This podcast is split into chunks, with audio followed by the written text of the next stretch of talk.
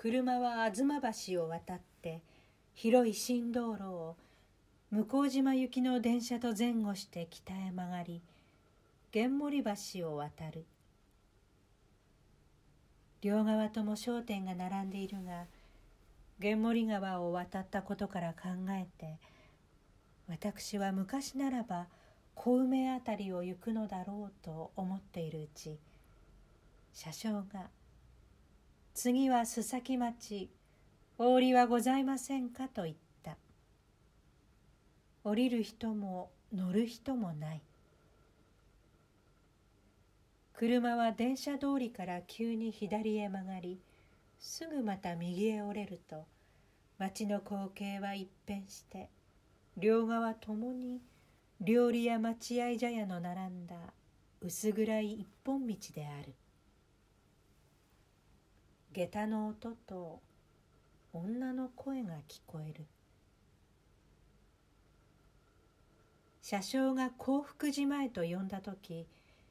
妾風の大丸曲げとコートの男とが連れ立って降りた。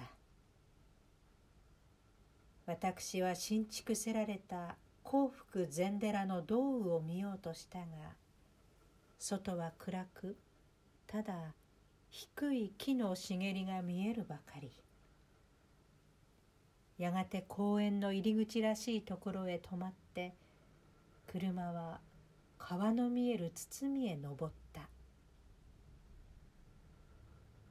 包みはどの辺かと思う時車掌が大倉別荘前と言ったので長明寺はとうに過ぎて昔ならば須崎村の柳畑を見下ろすあたりであることが分かった。しかし柳畑にはもう別荘らしい門構えもなくまた包みには一本の桜もない。両側に立ち続く小家は包みの上に板橋を架け渡し日満食堂などと書いたのれんを翻しているものもある。人家の明かりで案外明るいが人通りはない。